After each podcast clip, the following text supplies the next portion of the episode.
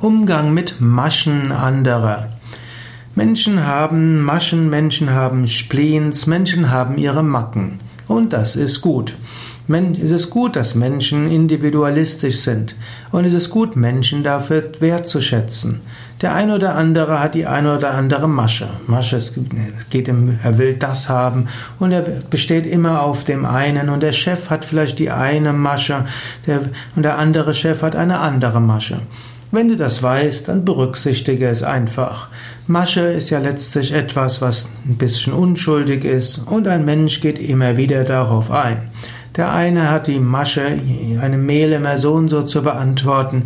Der nächste hat die Masche immer wieder, dass es immer wieder pünktlich sein soll. Und der nächste hat die Masche, dass alles grün gefärbt sein muss. Wie auch immer. Respektiere das und Lerne es wertzuschätzen, dass Menschen individuell und individualistisch sind. Und wenn du mal jemand findest, dessen Maschen du nicht kennst, dann heißt das nicht, dass er keine hat. Es heißt nur, dass du seine Maschen nicht kennst.